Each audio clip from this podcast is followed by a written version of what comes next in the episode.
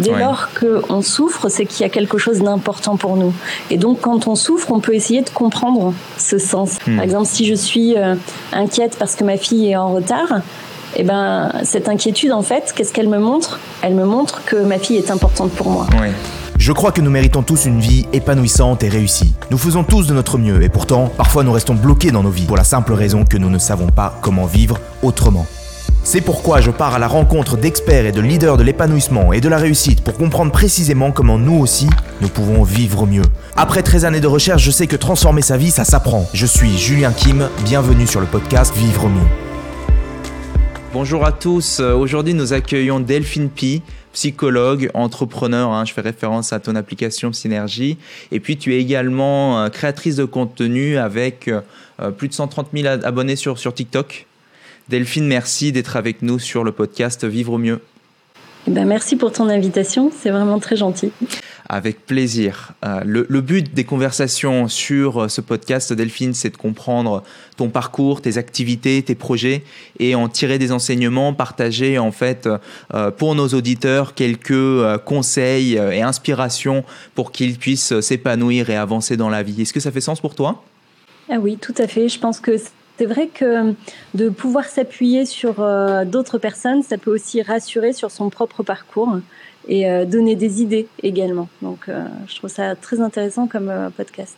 Alors, est-ce que tu, veux bien, pour ceux qui ne te connaissent pas, te présenter en, une minute? Eh bien, je suis psychologue en thérapie cognitive et comportementale. Donc, ce sont des thérapies qui sont validées scientifiquement, dans lesquelles on est euh, dans un rapport collaboratif avec son patient, on explique beaucoup de choses. On est vraiment dans, dans l'idée de rendre le hmm. patient expert de sa problématique et de lui donner des outils, des exercices, euh, voilà, des, des, petits tips pour qu'il puisse euh, gérer au quotidien euh, ben, ses émotions, gérer ses problématiques. Euh, et, justement, on va, on va en parler, hein, puisqu'on va creuser sur ton cheminement, ton, ton, parcours. Je voudrais retourner un petit peu en arrière. Et, et justement, est-ce que tu pourrais nous dire qu'est-ce qui t'avait motivé au départ à faire des études de psychologie? Alors en fait, moi, j'étais pas du tout partie en psycho au départ. Ah moi, je suis partie dans le commerce au début. Euh, et je me suis rendu compte que ce qui me plaisait dans le commerce, c'était comprendre l'humain. Voilà pourquoi euh, quelqu'un euh, qui rentre dans un supermarché a tendance à tourner à droite plutôt qu'à gauche. Ah ça, ça m'a passionné. Et c'est vrai que du coup, je me suis dit non mais le commerce, c'est pas vraiment ce qui fait sens pour moi. Hmm. ce qui fait sens, c'est comprendre l'humain et, et, apporter un peu quelque chose. Voilà, être dans la notion d'aide. C'était ça le plus important. D'accord. Donc il y avait euh, une notion euh, euh, d'aide et une notion également d'aide de, l'humain. De compréhension, oui, c'est ça. Après, la psychologie, ça m'a toujours intéressé, mais je trouvais ça un peu inaccessible pour moi. J'étais en difficulté scolaire, donc je m'étais dit que c'était pas pour moi et que la voie logique c'était le commerce.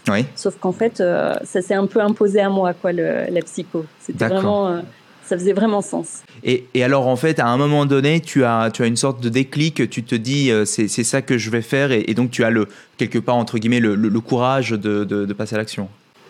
C'est ça, oui, j'ai repris euh, mes études euh, après mes deux ans de commerce. Oui. Euh, donc en première année de psycho pour euh, recommencer tout le parcours en fait. Hmm. Ensuite, tu as fait euh, voilà pas mal d'années actives en alors d'abord avec un avec, avec un cabinet en, libéral, puis ensuite ton cabinet TCC bon qui est aussi qui est aussi en libéral je pense.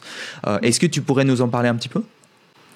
Euh, ben, Tout de suite après les études, j'ai euh, lancé mon cabinet. Oui. Euh, et, euh, et, en fait, euh, c'est vrai que c'était compliqué en fait au départ parce que à l'époque, la psychologie, c'était euh, c'était pas vraiment porteur quoi. en plus, quand on commençait nos études, on nous disait il n'y a pas de débouché. ah oui.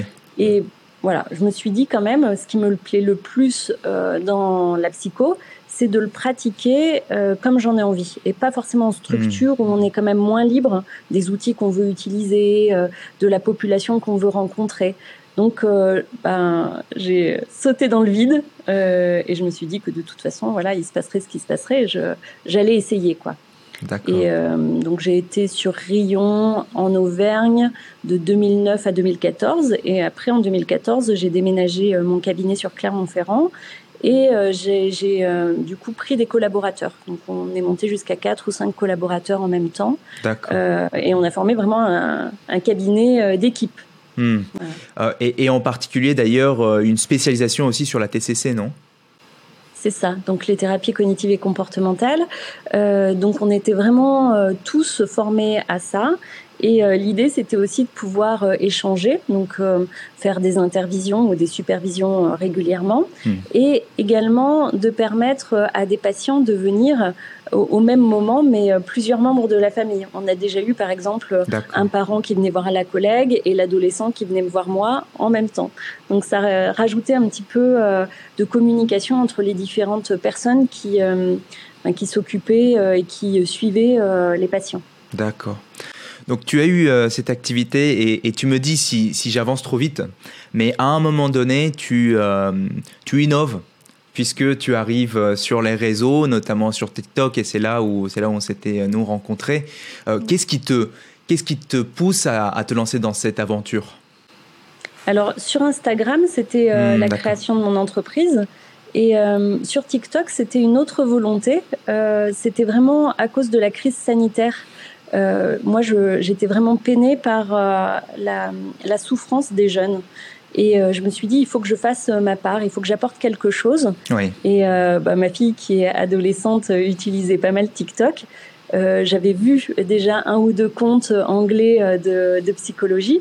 Et je me suis dit, bah tiens, ça peut être sympa d'essayer et de donner voilà un petit peu des tips aux jeunes euh, de dédramatiser la psychothérapie, euh, de rendre euh, voilà accessible ben, des concepts qui peuvent aider à, être mieux au quotidien. D'accord. Et ça, ça se fait en, parallèle de, de l'aventure entrepreneuriale, c'est-à-dire l'application Synergie? Non, l'application, c'était bien avant en fait, parce que L'idée a germé euh, en 2018 pendant mon congé maternité. Juste avant mon congé, j'avais eu une jeune fille euh, en cabinet qui venait me voir pour un mutisme sélectif, c'est-à-dire qu'elle pouvait pas parler dans certaines euh, situations sociales. Hmm. Et donc au cabinet, elle n'arrivait pas à me parler à moi. Donc elle était obligée de venir avec un accompagnant à chaque fois et ce qui créait quand même un peu des difficultés dans la prise en charge.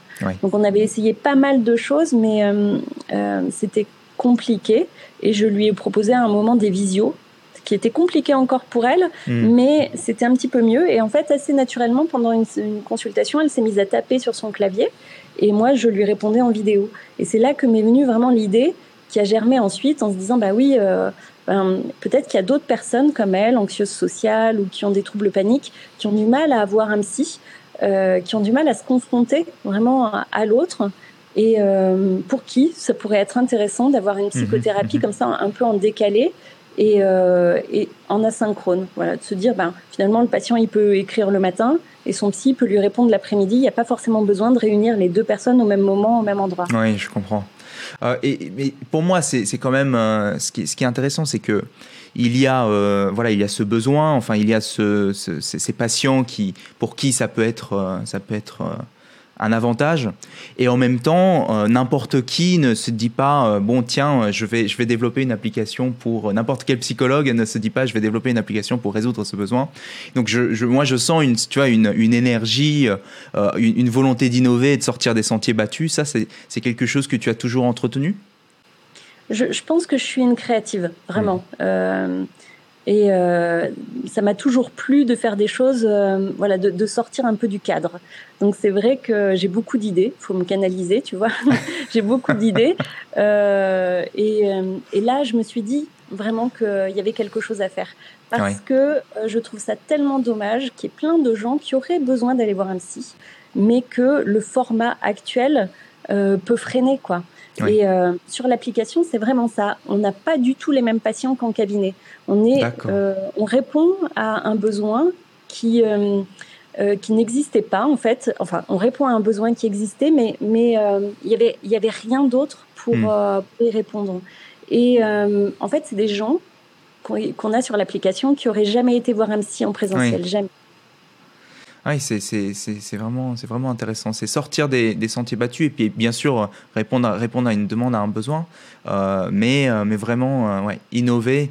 Et ça, est-ce que tu as une, tu vois, Delphine, une, une, intuition ou même plus consciemment une idée sur pourquoi, pourquoi tu fais ça, c'est-à-dire tu as voilà, cet élan créatif.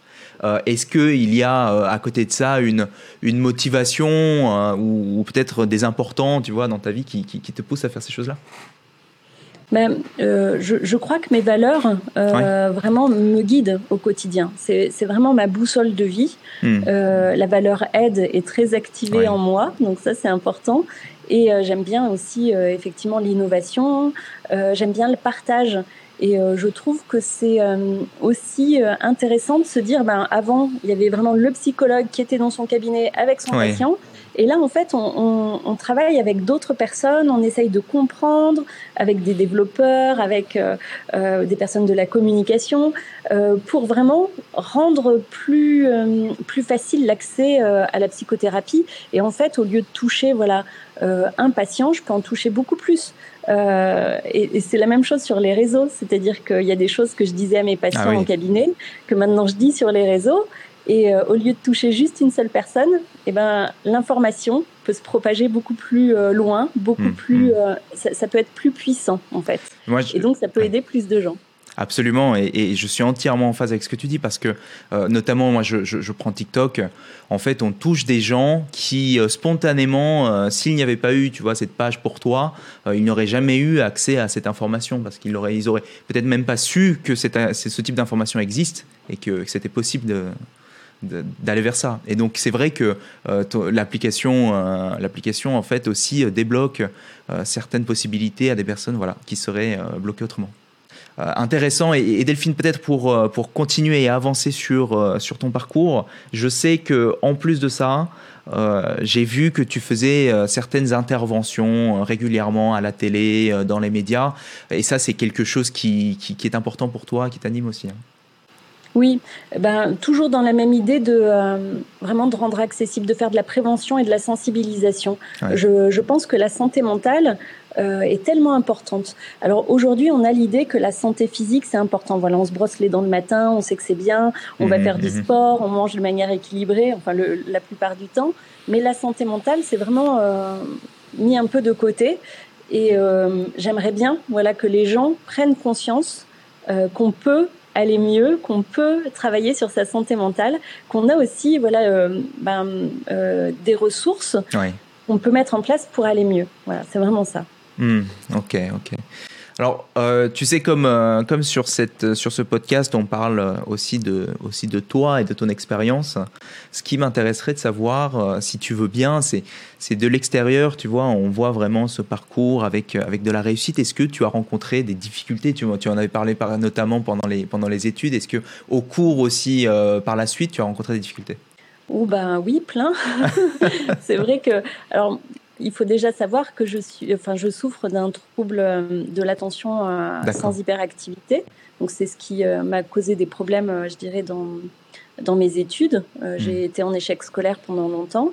et forcément, ben, ça, ça, ça, crée aussi des difficultés au quotidien d'organisation, de planification. Et, et, oui, bien sûr que j'ai fait face à l'échec. Et je pense d'ailleurs que ben, c'est pas forcément quelque chose de négatif de faire ouais. face à l'échec.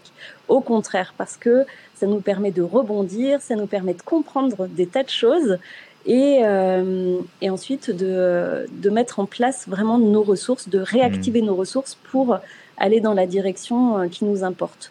Donc euh, voilà, mes plus gros échecs, c'est plutôt les échecs, euh, enfin l'échec des études. Ouais. C'est vraiment ça, moi, qui, euh, qui reste le plus activer. Mais après, euh, au cours euh, de mon cabinet ou euh, de mon entreprise, bien sûr qu'il y a plein de fois où, où, où ça n'a pas été une réussite franche, mais, mais où on, on apprend et on progresse. D'accord, ok. Et alors, donc, tu, tu, parles, tu as parlé de ton, du, du trouble, c'est un trouble de l'attention, c'est ça? C'est ça, trouble de l'attention sans hyperactivité. Donc, il y a enfin c'est TDAH, donc il y a trois axes. Il y a l'axe euh, vraiment atten attentionnel. C'est pas qu'on n'a pas assez d'attention, c'est qu'au contraire, des fois on en a trop et qu'on on a du mal à se concentrer ou à maintenir son attention longtemps. Mmh. Euh, ensuite, il y a de l'impulsivité, donc ça peut être euh, euh, du mal à attendre son tour, ça peut aller sur des choses toutes bêtes comme ça, couper la parole ou avoir du mal à attendre. voilà. Et après, il y a la partie hyperactivité que moi je n'ai pas, qui est plutôt présente chez, enfin qui est plus souvent présente chez les garçons et qui est une difficulté à se poser et à rester, voilà. D'accord calme. Et tes patients aussi, euh, tu, accompagnes tes patients sur ces troubles-là notamment ou, euh, ou, pas, par curiosité? Alors, je suis pas spécialisée euh, vraiment dans la prise en charge du TDAH, mais ça m'est arrivé d'accompagner surtout des parents dans la guidance parentale. voilà, parce que ces, ces enfants-là sont forcément ben, ont des besoins particuliers et notamment voilà dans dans leur euh, la, régulation de leurs émotions et euh, au quotidien, ben, dans, dans, la vie familiale, ça peut causer des problèmes aussi. Euh, donc j'ai beaucoup accompagné des parents sur de la guidance parentale d'enfants TDAH. Oui. D'accord. Mais je me suis pas vraiment spécialisée là-dedans. Hmm, hmm, Ma spécialité, c'est plutôt l'anxiété et les émotions de manière générale. Oui, ok.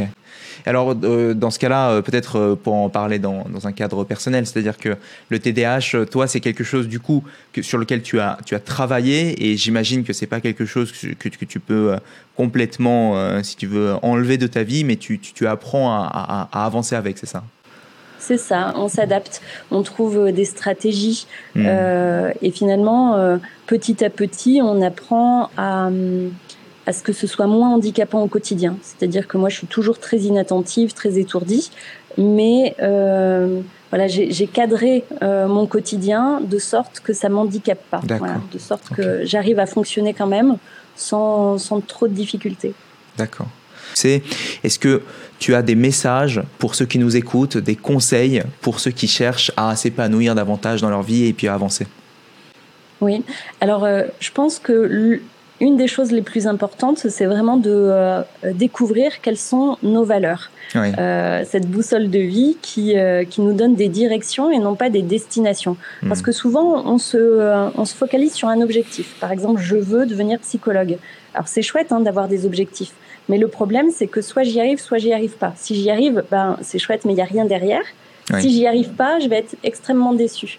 Alors qu'une valeur, ça donne vraiment une direction et ça ne s'arrête jamais. Donc, par exemple, euh, la valeur aide, ça peut me mhm, guider mhm. toute ma vie. Et il y a mille façons de faire vivre cette même valeur. Je peux être psychologue, bien sûr, mais je peux euh, faire un autre métier d'aide ou faire un autre métier qui a rien à voir, mais avec l'envie d'aider ou de faire mhm. vivre cette valeur à l'extérieur en ayant, euh, en, m'investissant dans une association, par exemple.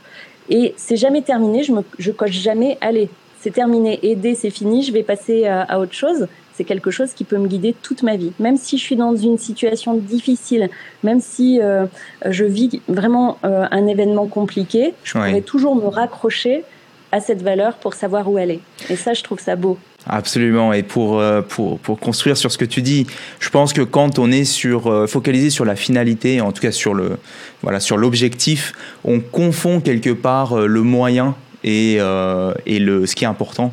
C'est-à-dire que euh, faire tel métier ou euh, matérialiser nos valeurs d'une telle manière dans notre condition de vie, c'est finalement le moyen d'arriver à, à, nos valeurs.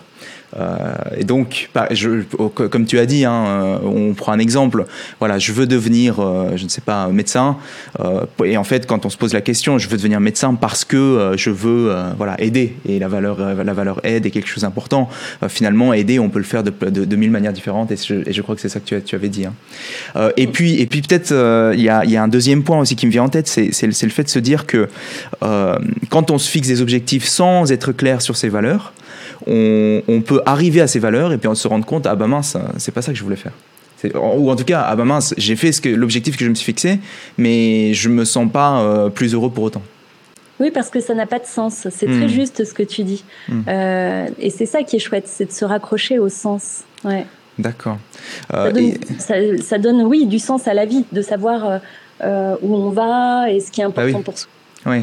Et donc quelque part, oui, le, le, sens, c'est se connecter à, à ces valeurs euh, qu'on a qu'on a au fond. Alors pour toi, c'est euh, c'est aide. Euh, voilà, tu avais aussi parlé du, du côté créativité, du, de, de l'humain aussi. D'accord. Et donc, en fait, moi, ça me permet aussi de, de te demander, si, finalement, si je te pose la question, qu'est-ce que c'est pour toi une vie heureuse et épanouie ça va être ça, ça, va être clair. Hein, ça va, tu vas tu vas parler de valeurs, je pense. oui, c'est ça. C'est euh, être ancré. Voilà, être ancré dans ses valeurs, mmh. euh, de faire en sorte aussi d'avoir une vie plaisante, parce que mmh. Euh, voilà, euh, en psychologie positive, on, dit que le bonheur, c'est ça, c'est d'avoir une vie plaisante, mhm. donc avec des, euh, des émotions agréables. Alors il y a aussi des émotions désagréables. Hein. L'idée, c'est pas de les supprimer, mais en tous les cas, créer des conditions de vie qui nous permettent d'avoir des émotions agréables et de savoir les savourer. Donc d'être aussi présent à l'expérience, voilà, mhm.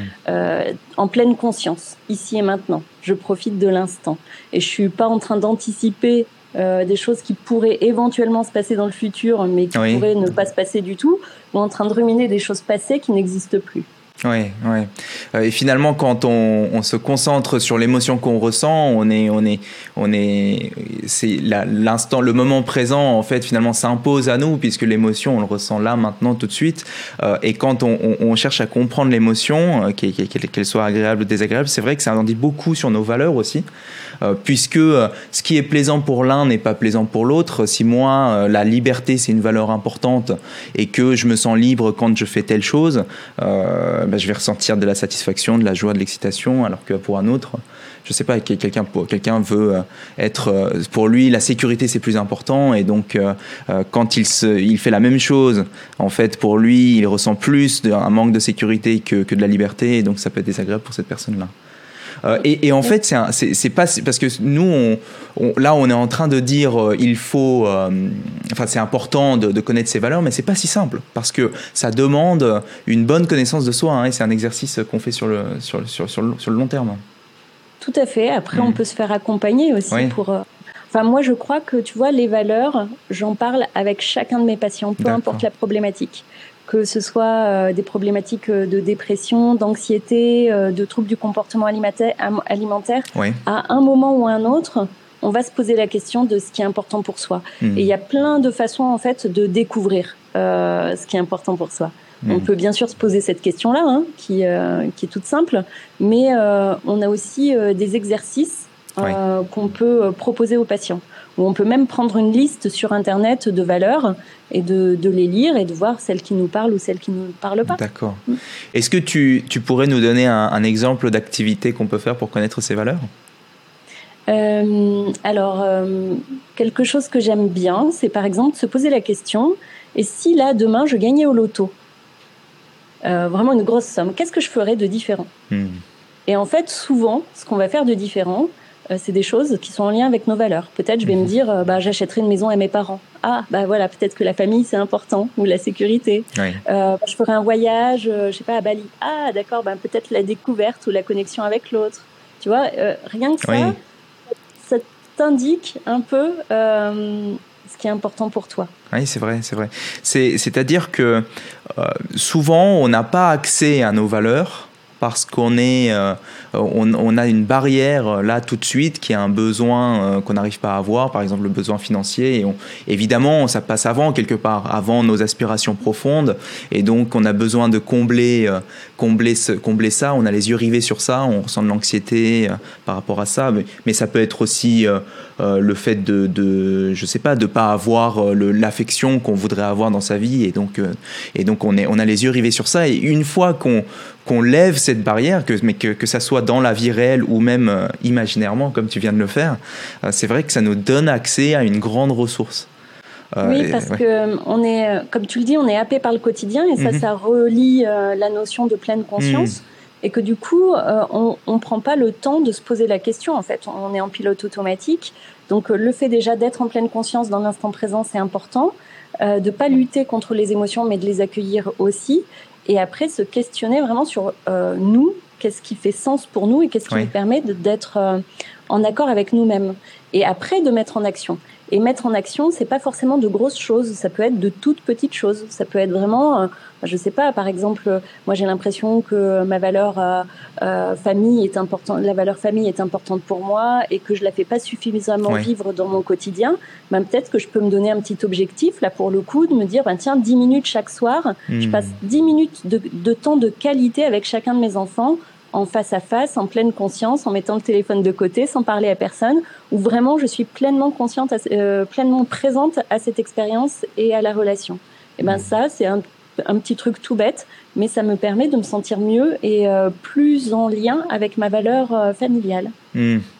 C'est parce que si on, si on fait l'exercice de se dire, en fait, quand, quand est-ce que je me sens euh, en lien avec ma famille, dans ma valeur famille euh, Eh bien, on peut, on peut l'expliciter en disant je me sens euh, en lien avec ma famille quand il se passe ça dans ma journée. Et ça peut être ce que tu, ce que tu as dit, 10 minutes avec ma famille. et, et là, immanquablement, si on, si on l'applique dans sa vie, on va ressentir bien plus d'émotions agréables, j'ai l'impression. Oui, tout à fait. Mhm. Euh, c'est exactement ça, tu as tout compris. Et puis ça fait le lien entre euh, les émotions agréables, la pleine conscience, les valeurs, le sens. Euh, tout ça est très lié en fait. Oui. Mhm. D'accord. Et donc, euh, si je devais résumer ça, c'est de se dire que si euh, euh, notre auditeur souhaite s'épanouir davantage, c'est donc se connecter à, ses valeurs, créer une vie dans laquelle on va ressentir davantage d'émotions agréables que, désagréables, en, construisant une vie qui soit voilà, centrée sur ses, sur ses valeurs, et puis en réalité se focaliser davantage sur le moment présent, au moment où on est en train de ressentir ses émotions, plutôt que d'être dans le futur, dans l'anxiété ou dans le passé, euh, dans nos, dans nos difficultés qu'on a vécues, par exemple. Oui, c'est tout à fait ça. Et euh, je rajouterais que euh, l'idée, c'est aussi d'accueillir même les émotions désagréables. Hmm. Et c'est ça qui est beau avec les valeurs, parce que moi, je trouve qu'elles permettent de donner aussi du sens à la souffrance. C'est comme les deux faces d'une même pièce. Dès lors qu'on souffre, c'est qu'il y a quelque chose d'important pour nous. Et donc, quand on souffre, on peut essayer de comprendre ce sens. Et ça, ça rend la souffrance plus supportable. Hmm. Par exemple, si je suis euh, inquiète parce que ma fille est en retard, eh ben, cette inquiétude, en fait, qu'est-ce qu'elle me montre? Elle me montre que ma fille est importante pour moi. Oui. Oui, et, et, et, ça, nous, ça nous connecte, en fait, ça te connecte davantage à, l'amour que tu portes euh, à ta fille. C'est beau. À la valeur, mhm. ouais. À la valeur. D'accord. Euh, Delphine, on a, on a parlé de, on a parlé de, de, de ton parcours. Euh, on n'a pas parlé de l'avenir. Euh, est-ce que tu as des projets pour la suite? Eh bien, continuer à développer l'application. Voilà. Mhm. Mhm. Pour le moment, on est 26 à intervenir sur l'application Synergie. Donc, j'ai vraiment à cœur de vraiment développer euh, cette application pour que de plus en plus de psy puissent intégrer l'équipe et euh, qu'on puisse accompagner autant de patients qui en ont besoin. Et à côté de ça, ben, j'ai effectivement aussi un projet d'écriture euh, de livres pour euh, la régulation émotionnelle euh, des adolescents et jeunes adultes. Bon, c'est super.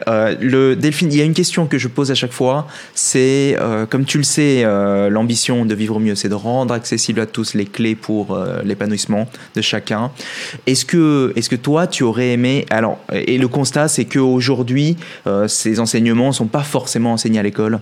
Est-ce que toi, tu aurais aimé qu'on t'enseigne ou qu'on enseigne à, à tes enfants une, clé, un concept, et ce serait lequel euh, Moi, je pense que ce qui manque effectivement à l'école, c'est euh, une compréhension de l'émotion. Hmm. Ne serait-ce que, que euh, juste définir qu'est-ce qu'une émotion, de mettre des mots dessus, les grandes familles d'émotions, de savoir voilà, à quoi elles représentent, ce qu'elles représentent, ce qu'elles nous font ressentir, et des petits outils sur comment faire voilà si on est triste, comment faire si on est en colère, pourquoi. Donc euh, c'est vraiment l'accueil de l'émotion, savoir la nommer, euh, comprendre euh, ce qui se passe quand on est dans une émotion.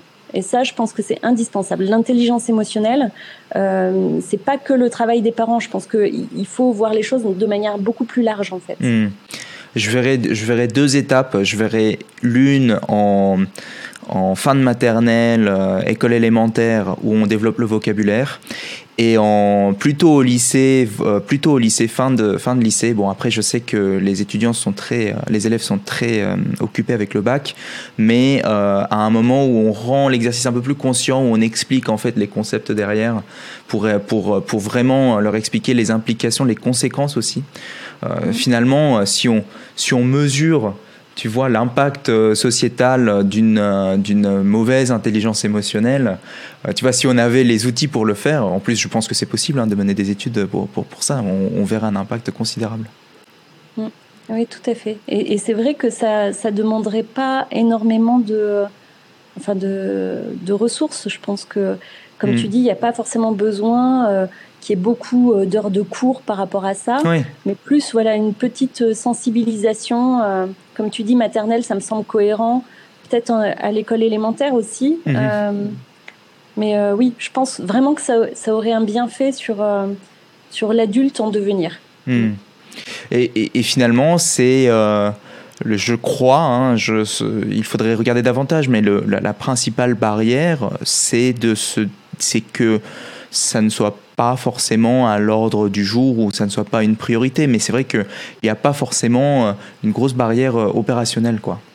Hmm. Comme tu Alors, il y a certaines écoles qui commencent à faire certaines choses et notamment il y a dans une école de Clermont-Ferrand là il y a des euh, des méditations en pleine conscience. Enfin, hmm. on apprend aux enfants à méditer en pleine conscience avec des petites séances vraiment très très courtes qu'on peut mettre en place en rentrant de, de récréation, des choses comme ça. Donc il y a quand même des initiatives, mais c'est vrai que je pense que euh, ça pourrait être beaucoup plus puissant si ça rentrait euh, dans, dans, le cursus voilà, hmm. obligatoire Public. Pour, tous les élèves. Hmm. D'accord.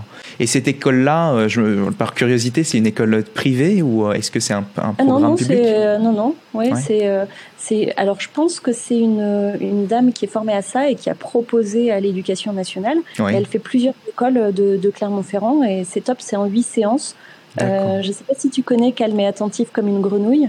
Non. Ben, c'est un livre qui est top, avec pas mal de petites méditations pour les enfants. Et donc, cette dame s'est formée à cette méthode-là et euh, l'enseigne dans les écoles, euh, déjà aux, aux, enseignants pour qu'ils puissent le mettre en pratique, mais elle fait aussi les séances pour les enfants. Hmm. Calme et attentif pour une grenouille, euh, également pour nos auditeurs qui ont des enfants, ça, peut être, ça peut être utile pour développer l'intelligence émotionnelle. Ok, écoute, écoute Delphine, je, on, arrive, on arrive à la fin. Est-ce que tu as peut-être quelque chose d'autre que tu avais en tête que tu voulais partager ou, ou pas? Ben, ce que j'aimerais dire, c'est que si on se trouve face à une difficulté, hmm. c'est important de, de, savoir que c'est tout à fait possible de consulter, euh, qu'il faut pas avoir peur. On peut consulter euh, voilà un psychologue, un médecin, un coach, une sophrologue, euh, vraiment le métier euh, de soins qui, qui nous convient, mais que voilà, on n'est pas obligé de rester avec des difficultés sans savoir quoi faire. Des fois, on peut se faire aider et c'est ok, c'est très bien comme ça. Oui, c'est vrai qu'on a, on a, souvent l'impression, souvent on, a l'impression qu'on n'a pas les ressources en nous et puis qu'autour de nous non plus. Et, c'est ça qui, qui nous empêche d'agir. Euh, mais c'est vrai que c'est vrai que c'est possible en fait hein, de, de, vivre, de vivre mieux. C'est ça. Il y a beaucoup de gens moi qui me disent, mais c'est pas suffisamment grave pour que j'aille embêter quelqu'un. Hmm. Mais il n'y a pas de compétition dans la souffrance. Chaque souffrance est légitime. voilà chaque souffrance est légitime et puis personne n'est là pour euh, pointer du doigt euh, le fait que tu sois allé voir euh, qui que ce soit pour la, souffrance que tu as aussi minime et encore minime c'est ta perception mais aussi minime qu'elle soit. Hmm. Tout à fait. Très bien. merci beaucoup Delphine. Moi, c'est toujours un, plaisir de t'avoir et puis ravi d'en savoir plus quand ton livre sortira également. Et, et à bientôt. Merci pour l'invitation. J'espère que tu as aimé ce podcast. Si c'est le cas, abonne-toi pour que tu puisses vivre d'autres déclics et découvrir de nouveaux outils pour vivre mieux. Laisse-nous un 5 étoiles, je te serai super reconnaissant. Si tu as envie d'aller plus loin, j'ai créé un guide qui s'appelle La méthode simple pour vivre mieux. C'est une méthode en 8 étapes que j'ai utilisée pour accompagner plus de 500 personnes à améliorer la qualité de leur vie et révéler leur potentiel. C'est un guide gratuit, en tout cas pour l'instant, et si tu veux le récupérer, lis la description de cet épisode. A très vite pour le prochain podcast. Le meilleur est à venir.